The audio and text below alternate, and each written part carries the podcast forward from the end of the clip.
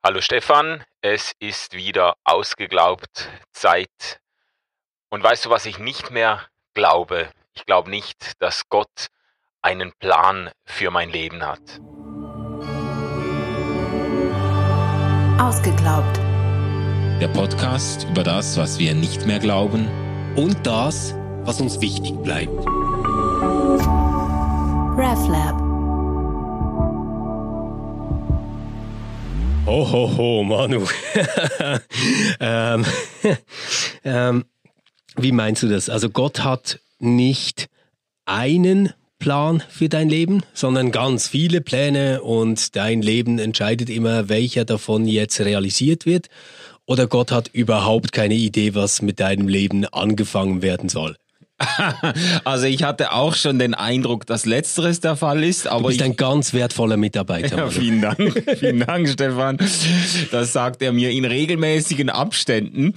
Äh, also ich würde schon sagen, dass meine Überzeugungen gehen in die erstgenannte Richtung. Also es gibt vielleicht, um das ein bisschen zu in einen Zusammenhang zu stellen, es gibt ein ganz bekanntes christliches mh, Traktat oder Flugblatt, das äh, in den letzten Jahrzehnten drei Milliarden Mal verteilt wurde Was? auf der ganzen Welt. Das ist in, in 180 oder 200, nein, 250 Sprachen übersetzt worden.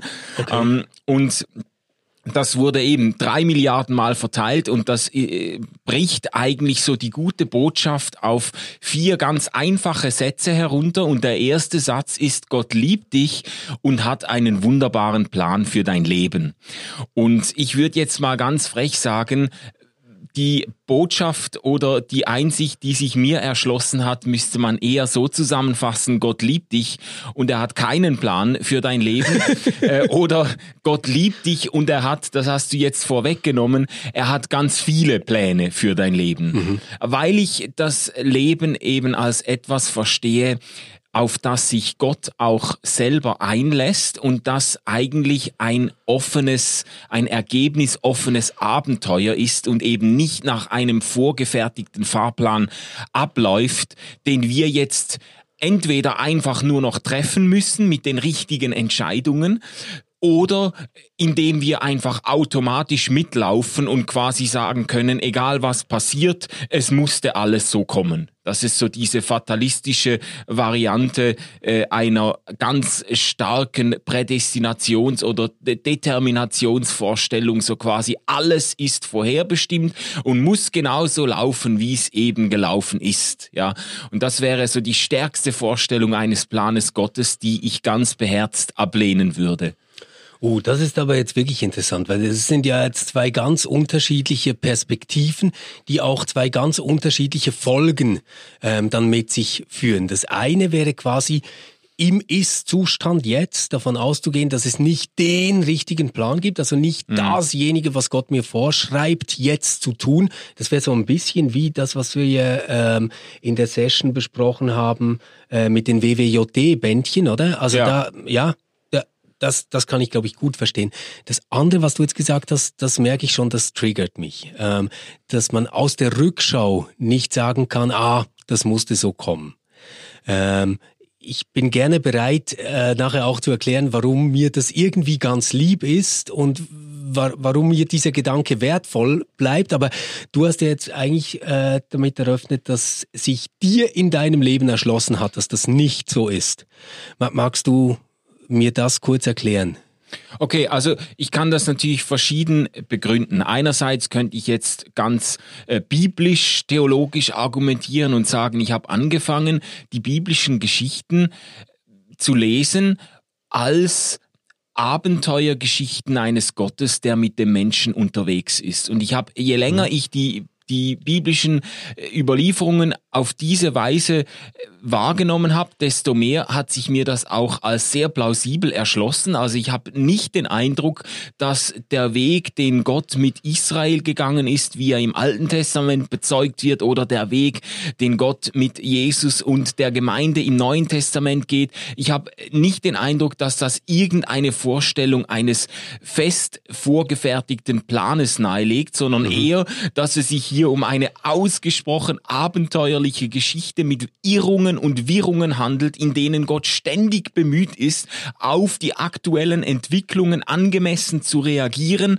die richtigen Schritte einzuleiten, in denen Gott auch immer wieder enttäuscht ist. Also die Propheten äh, sprechen erstaunlich oft von der Enttäuschung Gottes. Genau, weil, weil das Volk wieder untreu genau. war, ist Gott dann ganz verbittert und traurig. Genau, und sagt dann, ich habe gedacht, ihr würdet zu mir umkehren, wenn ich euch hm. bestrafe, aber ihr habt es nicht getan, dann habe ich es versucht mit Ich habe versucht zu bestrafen, aber es ja. trotzdem nicht Ja, ist, also ist so, genau. Jeremia genau. 3 oder ja, Jesaja ja. 5 oder so, das, da spielt mhm. Gott quasi verschiedene Interventionsmöglichkeiten durch und sagt, und immer habe ich gedacht, ihr würdet zu mir zurückkommen, ihr habt es aber nicht getan und äh, man hat dann den Eindruck, Gott äh, gehen langsam die Optionen aus, ja. wie er sein Volk wieder auf die Spur zurückbringt und es ist, also man kann das an verschiedenen Stellen, äh, kann man das, finde ich, sehr, sehr deutlich sehen, dass die Bibel insgesamt jetzt nicht ein Bild eines Gottes zeichnet, der die Menschen geradlinig durch die Geschichte führt äh, und ans Ziel bringt. Mhm.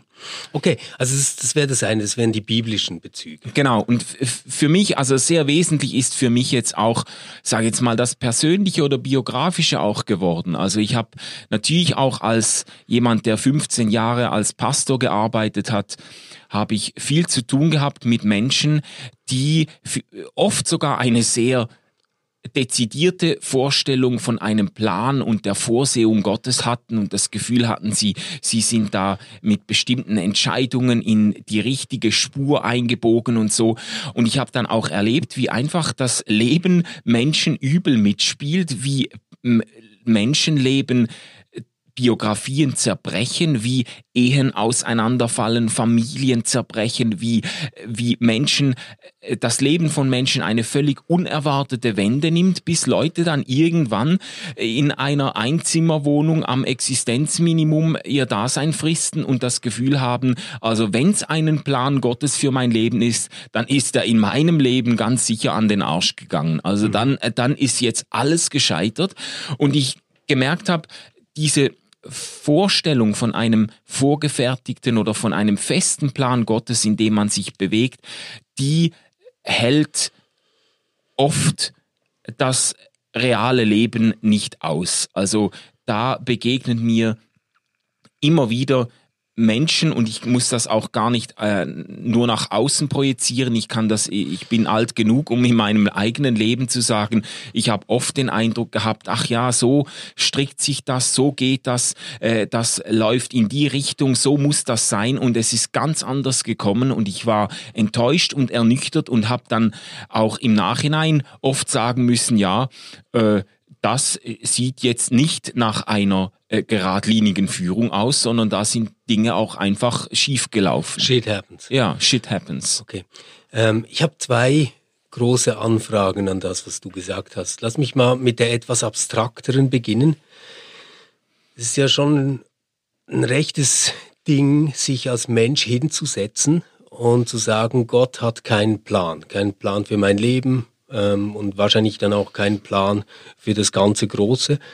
Ähm, da müsste man ja zuerst mal klären, was ist der Mensch, dass er sowas überhaupt wissen kann. Also wie kommt ein Mensch, der, ich spreche jetzt mal ganz theologisch, ja Geschöpf Gottes ist, ähm, überhaupt dazu, sich zuzutrauen, dass er sowas erkennen kann. Also ich, ich stelle mir manchmal vor, ist jetzt vielleicht das, das, das Beispiel hinkt in ganz vielem, das ist mir schon klar. Aber nehmen wir an, eine Katze, die bei jemandem zu Hause wohnt.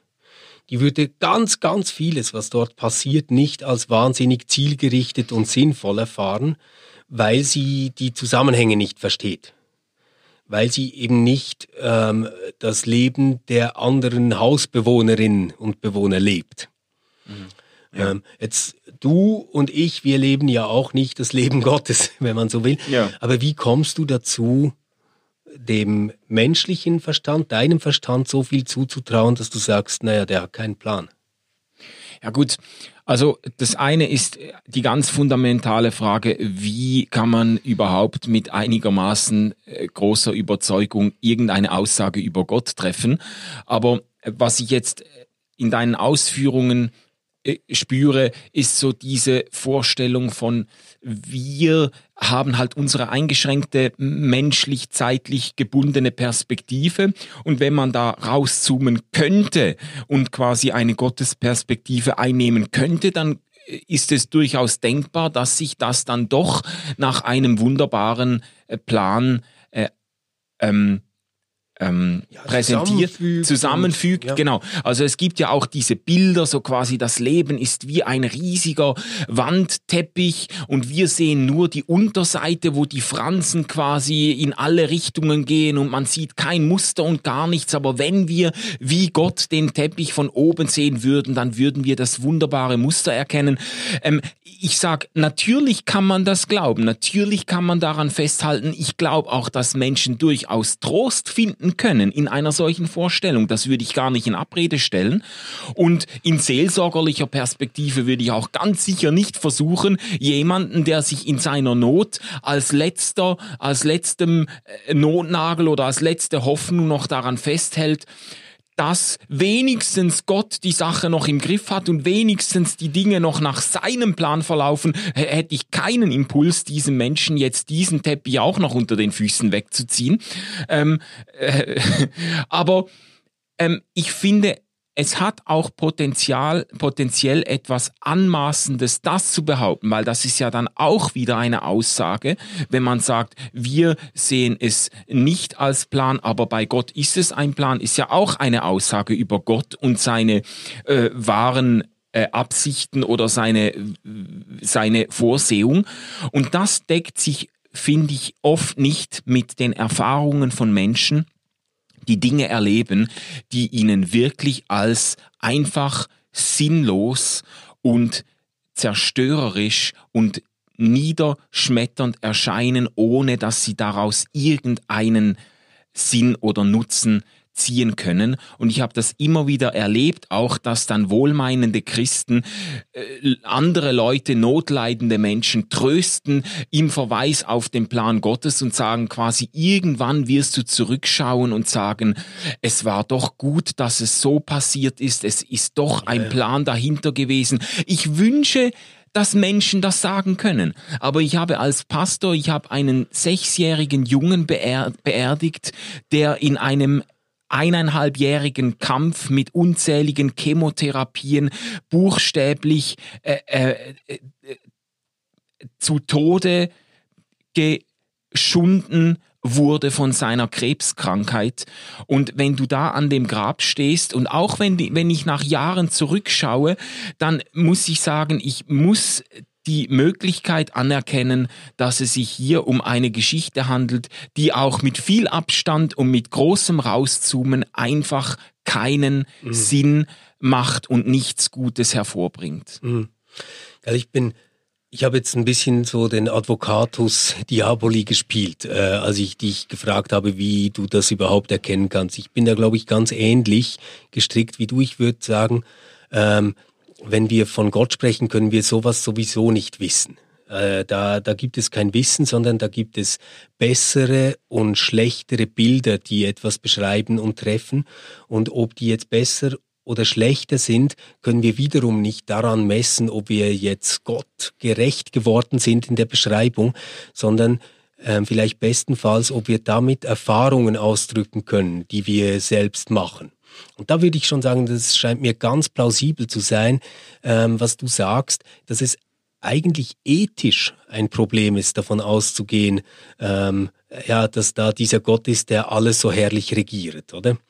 Ähm, das leuchtet mir ein bei persönlichen Katastrophen, das leuchtet mir aber auch ein, wenn man die Weltgeschichte nimmt, also ja. quasi die Geschichte als Offenbarungsort Gottes, die hätte dann wahnsinnige Brüche drin, die man in ein Gottesbild nur schwer integrieren kann. Da, da bin ich bei dir jetzt. Aber diese andere Ebene, du hast jetzt das Beispiel gebracht, ähm, der krebskranke Junge, der ja. als Sechsjähriger dann stirbt und, und möchtest da gerne auch den Protest aushalten. Ich, ich habe das ja. ein bisschen so, äh, ein bisschen hat mich das an Dostoevsky erinnert, ähm, dieses, dieses Poem an Aljoscha, äh, wo wo der Ivan darauf beharrt, dass es keine Harmonie geben darf, dass das nicht einfach aufgehen darf, was da Schreckliches passiert ist.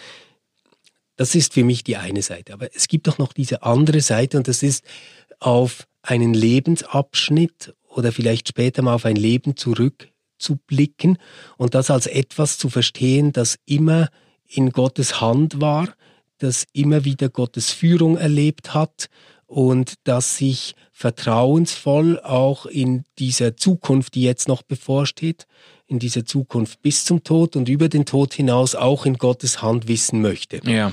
Und ver verstehe mich recht, ich, ich spreche nur über ein Konzept. Also ich, ich meine das nicht, ich meine das nicht so, dass ich sage, ja, es gibt gute Beweise, dass es diesen Gott gibt oder irgend, äh, ich, ich meine das gar nicht so.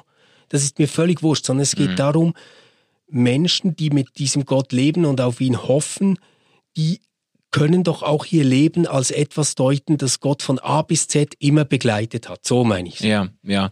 Und in dieser, würde ich jetzt mal sagen, abgemilderten Form kann ich auch gut damit leben. Das hat aber, wenn du jetzt den Begriff Begleitung benutzt, das hat für mich dann wieder eine sehr stark personale Dimension oder eine sehr stark relationale Dimension. Mhm. Und das ist eben der Punkt, worauf, worauf es mir auch ankommt, wenn ich davon spreche, dass Gott keinen Plan mit unserem Leben hat. Ich habe immer wieder im Gespräch mit Christen den Eindruck gehabt, dass Leute eigentlich mehr auf einen Plan, auf ein Prinzip, auf ein System, auf einen Fahrplan vertrauen, als wirklich auf Gott selber oder als mhm. auf die Gegenwart Gottes. Ich, ah, ich, hab, ja. ich, ich verstehe das, mhm. was du jetzt gesagt hast, oder ich kann das sehr gut deuten in die Richtung, egal wohin mein Leben verläuft, nach Psalm 139 oder ja. so, wo auch immer ich hingehe und wenn das Leben mir die schlimmste Hölle zumutet, dann rechne ich damit, dass die Gegenwart Gottes mich dahin begleitet und diesen Ort quasi damit auch erhält irgendwo, ja, ja. diesen Ort damit transformiert oder mhm. verändert. Und da würde ich sofort mitgehen okay. und, und, und auch äh, mich leidenschaftlich dafür aussprechen. Ich würde sogar so weit gehen, ähm, äh, was wie jetzt in Römer 8, da steht ja, das wird ja dann oft auch zitiert in diesen Zusammenhängen, Gott wird denen, die ihn lieben, alle Dinge zum Guten mitwirken lassen. Und das ist ein, ich finde das ein wunderbares äh, Wort von Paulus, das aber auch sehr viel Missbrauch erlitten hat, gerade in die Richtung, dass man gesagt hat, ja siehst du, ähm, du liebst ihn halt zu wenig. Äh, ja, genau, das, ja gut, das, das ist eine Möglichkeit, das zu, äh, zu missdeuten oder äh, zu einer Drohung zu machen anstatt einer Verheißung. Die andere Möglichkeit ist dann daraus daraus zu schließen, okay, alles, was uns passiert, ist von Gott so vorgesehen, hervorgebracht, veranlasst, um uns, um es uns zum Guten mitwirken zu lassen. Das ist aber nicht, was der, der Text da sagt und das ist sehr wahrscheinlich auch nicht, was Paulus damit meint, ähm, weil hier nicht steht, dass Gott der Urheber ist von allem, was geschieht. Es mhm. steht hier nicht, mhm. dass quasi alles so ja, prädeterministisch ja. äh, auf Gottes Plan zu zurückgeht, sondern es wird hier der Gegenwart Gottes zugetraut, dass sie auch die schlimmsten Schicksalsschläge und die schlimmsten, mhm. schlimmsten Dinge im Leben mhm. ihnen noch etwas Gutes abbringen kann. Mhm. Und das ist aber auch wieder etwas, das ist eine Hoffnungsaussage. Das würde ich jetzt auch nicht jedem Menschen dann äh, mitten in der Trauer sagen, ja, freu dich, Gott wird dir das zum Guten mitwirken lassen. Aber es ist zumindest die, die Hoffnung würde ich festhalten, auch wenn dich die Scheiße mitten auf Augenhöhe trifft, Gott, Gott, Gottes Gegenwart wird mich oder dich begleiten und wird dieser Situation vielleicht sogar etwas Gutes abbringen können. Und wenn es nur das ist, was heißt schon nur, dass du anderen Menschen helfen kannst, fromm gesagt, zum Segen werden kannst, die durch ähnliche Höllen schreiten müssen. Also das, ja. das ist ja dann auch schon etwas, was mhm. quasi einer Notsituation abgerungen ist. Du hast ja angefangen mit äh, biblischen Zeugnissen. Ja. Und, ähm, was ich daran sehr mag, wenn ich drüber nachdenke, ist, dass die in eine Richtung gehen, die ganz nahe bei dem ist, was du jetzt ausgeführt hast, nämlich so diesem Beziehungshaften.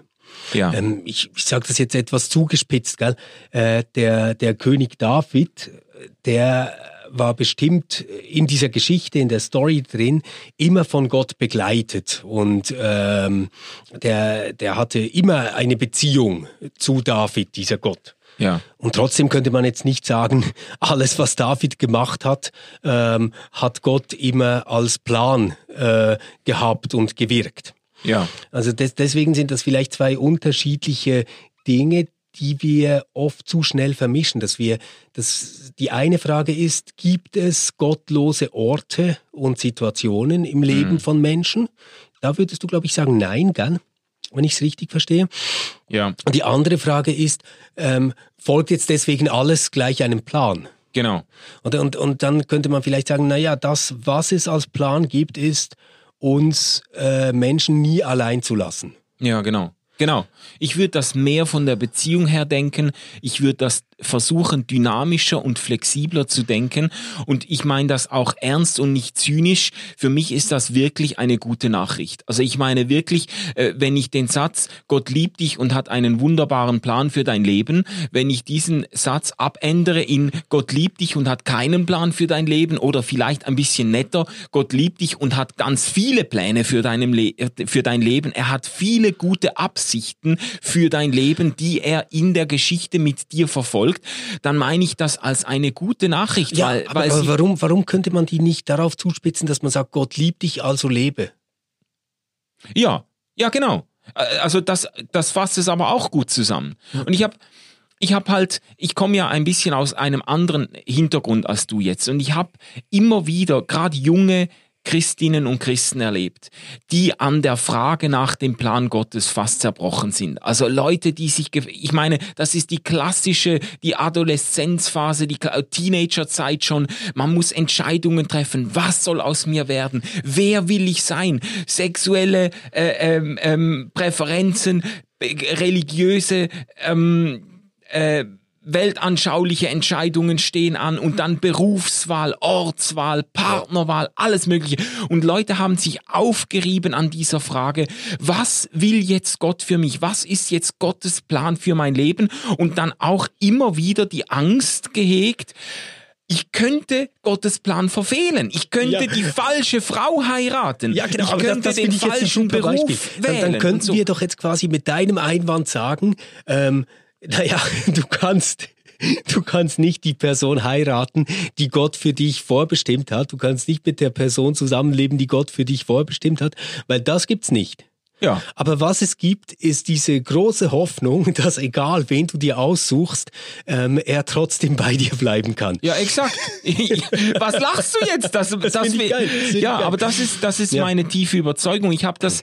Für, lass mich ein Beispiel ja. ein, ein Beispiel erzählen. Also ich habe das mal mir ist das mal so richtig ins Auge gefallen als Metapher eigentlich, als ich mit meinem Sohn, der war damals erst äh, drei Jahre alt oder so, haben wir Lego gespielt und da stehst du vor einem einem riesigen Haufen mit Lego-Steinen. Und die Frage ist, was machen wir jetzt da draus? Und ich schlage dann meinem Sohn vor, lass uns doch ein Auto bauen. Und er kramt da die Teile zusammen und macht da eine Platte und dann die Räder drunter und so. Und wir bauen und bauen. Und je länger wir bauen, desto mehr stellt sich heraus, das wird kein richtiges Auto mhm. mehr. Ja. Und unser Sohn ist enttäuscht und er sagt, ach, ich wusste, dass das nichts wird und so. Und ihn verliert, ihn verlässt der Mut. Und ich sage ihm den, ich nehme das, nehme dieses Konstrukt dann in die Hand und, und sag dann, du, das ist gar kein Auto, das ist doch eigentlich ein Schiff. Das ist ja der Rumpf für ein prächtiges Schiff. Und dann bauen wir weiter, nehmen die Räder wieder ab und bauen ein Schiff daraus. Und je länger wir bauen, desto weniger ähnelt, das Teil einem Schiff und unser Sohn ist wieder enttäuscht und dann äh, schaue ich das nochmal an und sage, ja, das ist der Rumpf von einem sensationellen Spaceship und dann bauen wir das um.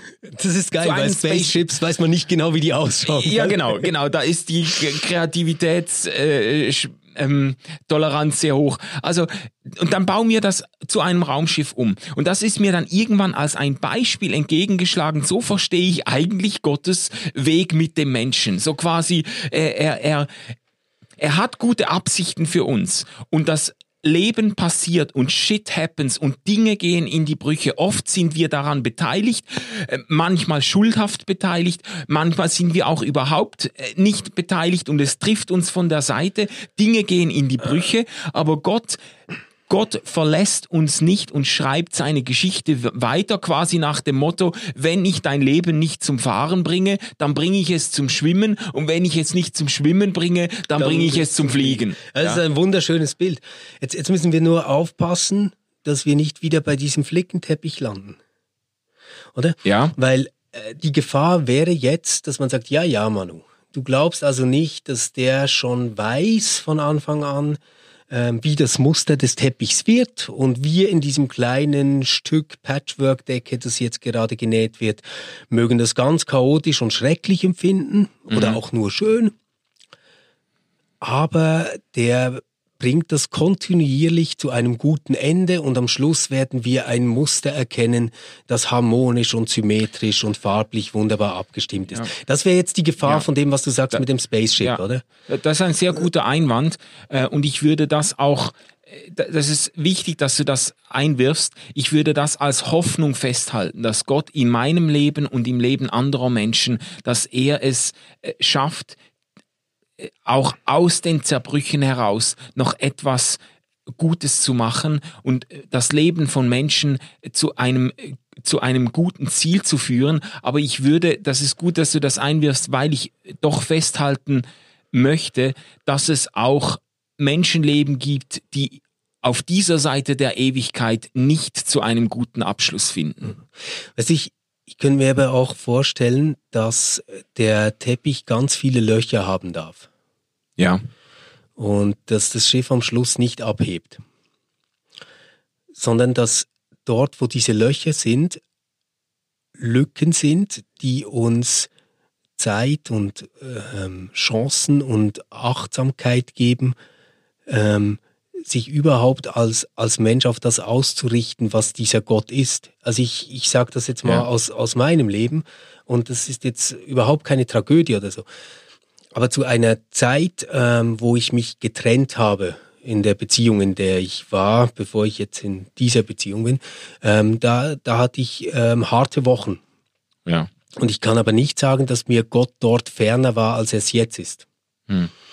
Das war eine, eine Zeit, wo ich mit allem gehadert habe und nicht wusste, ähm, sei das jetzt beruflich, Wohnort, beziehungsmäßig etc., was ich eigentlich will und wo ich hin will. Ja. Und plötzlich war sehr viel Raum, um einfach mal die Klappe zu halten und zuzuhören. Ja. Jetzt im Moment lebe ich so in einer Lebensphase, wo alles ziemlich stabil, glücklich ähm, und schön ist und ich habe da wenig ähm, Bedarf nach einem Gott, hm. Ähm, der mir irgendwie begegnet oder irgendwas tut. Ja. Mein, mein Leben hat viele Sicherheiten und ist sehr angenehm. Damit will ich jetzt nicht sagen, Gott plant schreckliche Dinge, die uns passieren, damit wir Zeit haben. Ja, ja. So, so nein, meine ich es nicht, sondern es könnte sein, dass sich später mal in der Rückschau auf mein Leben zeigt, dass dort, wo ich einen Bruch erlebt habe, wo ich mhm. Dinge erlebt habe, wo ich gedacht habe, Mann, wieso? Ja. Dass die vielleicht ganz wertvoll waren und ähm, sehr eine enge Beziehung zu Gott erlaubt haben, die mein sonstiges, gesätteltes, geordnetes Leben nicht hatten. Ja. Und das sage ich jetzt, das ist mir ganz wichtig, das kann nur ich über mein Leben sagen oder du über einen Lebensabschnitt von dir. Das können wir nie über jemand anderes sagen. Also ich kann nicht sagen, ah Manu, ich glaube, ähm, dein Krebs äh, ist eigentlich etwas, das sich jetzt näher zu Gott bringt. Das kann ja, auch ja. ganz anders kommen. Das kann ja. ganz anders kommen und das ist mir auch wichtig, dass das offen bleibt.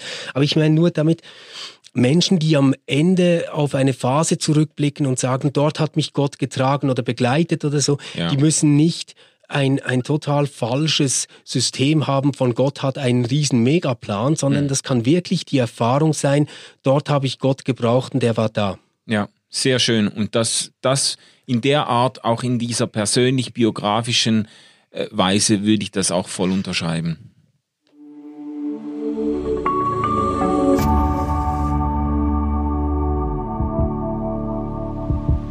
Ja, hat Gott einen Plan oder nicht? Und äh, müssen wir dazu einfach sagen, kein Plan. Äh, wahrscheinlich nicht. Äh, ganz sicher hast auch du eine Meinung dazu, ähm, hast Dinge erlebt, interpretierst dein Leben und Dinge, die dir passieren.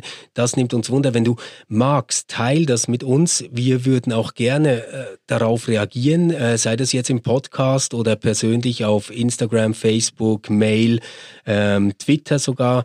Äh, du findest uns auf der Webseite www.reflab.ch. Dort findest du auch ganz viele andere Podcasts vom RefLab.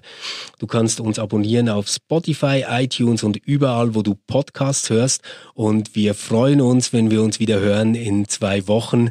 Ähm, gib dir Sorg. Bis bald.